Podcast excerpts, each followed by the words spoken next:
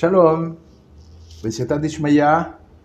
Seguimos con el estudio Alajot de Shabbat y en esta oportunidad vamos a estudiar referente a algunas definiciones. Vamos a hablar de lo que es un Kli Rishon, primer recipiente. Es la olla o recipiente en la cual toma lugar o toma lugar la cocción, tanto si se halla sobre el fuego o fuera del mismo.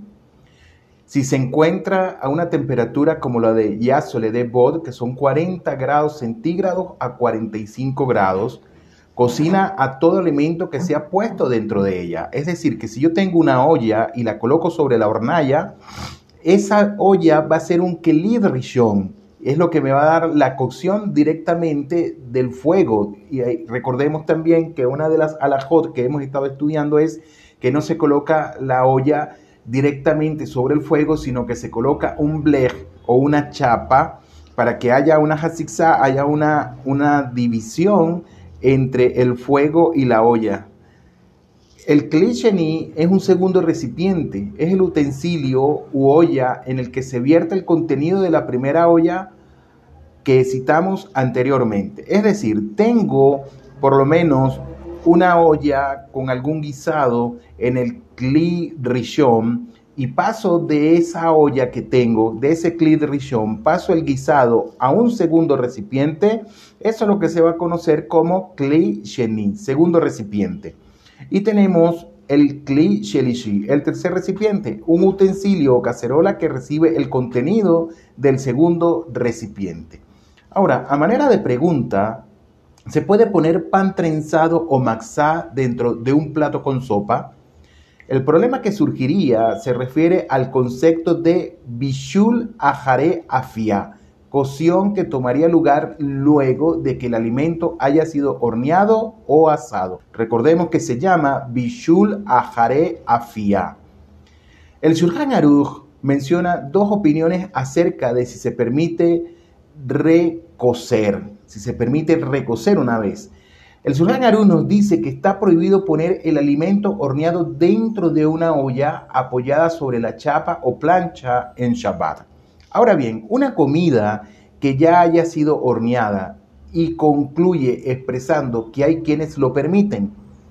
¿Acaso el Mejaber nos quiere dar a entender que está permitido hacerlo inclusive en un Rishon que, este, que esté fuera del fuego o solamente en un Klid Sheni?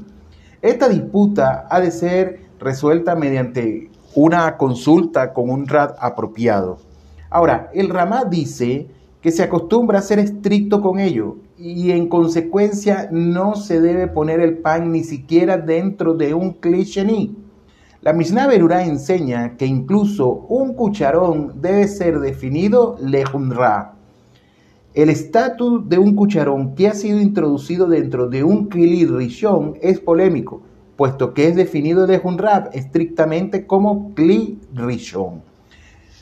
Si se sirve la sopa de la olla, es decir, tenemos el kli rishon y lo vamos a servir con un cucharón, con la condición de que el cucharón no haya sido dejado dentro de la olla de sopa, porque entonces adquiriría el estatus de un Klid Rishon, se podría llegar a ser permisivo y poner por lo tanto el pan o la matzá dentro del plato y en consecuencia resulta que los sefaradín deben consultar con el rab acerca de si se puede poner el pan en un kli rishon o solo en un kli sheni.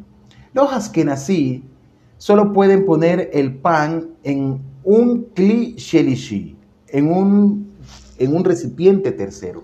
Y en el ejemplo dado, el cucharón constituye un kli sheni y por lo tanto el plato un kli shelishi. De acuerdo con ello, no se puede remojar una galleta dentro de un té que ha sido preparado en un kli sheni. ¿De qué habría de tener cuidado la persona que le gusta agregar crotones de pan a su sopa? Los crotones son fritos, a diferencia del pan, que está horneado, lo que equivale a decir que ya han pasado la cocción en un líquido que hirvió aceite, en este caso, dado que la alajá fija el concepto por el cual en bishul ahar bishul. La cocción no toma lugar en algo que ya ha sido cocinado. Resulta entonces que está permitido poner nuevamente la comida en un rishon, apartado del fuego. O sea, que se puede poner los crotones de pan dentro de la sopa. Así también se puede añadir fideos cocinados a una cacerola con sopa hirviendo que esté fuera del fuego. Y respecto de crotones horneados, se seguirá la regla señalada anteriormente para con el pan. Se permite preparar café instantáneo en un cliché en un segundo recipiente. Como la elaboración del café instantáneo atraviesa por un proceso de cocción, destilado y posterior desecado, debería permitirse, por lo tanto, que sea puesto en un clirrillón, fuera del fuego, ya que se encuadra con la regla antes mencionada, que se permite que tome lugar la cocción en algo que ya pasó por el proceso de cocción. Sin embargo, algunos posquín son de la idea que un alimento soluble que ya ha pasado por el proceso de cocción ha de ser considerado como un líquido y como tal está azur que pase una recocción. La Mishnah Berurá arriba a la conclusión que por lo tanto debe ser preparado al menos en un cliché, aún sin dejar de considerar que hay quienes entienden que solo es un cliché, un tercer recipiente. ¿Y qué se puede decir del café molido?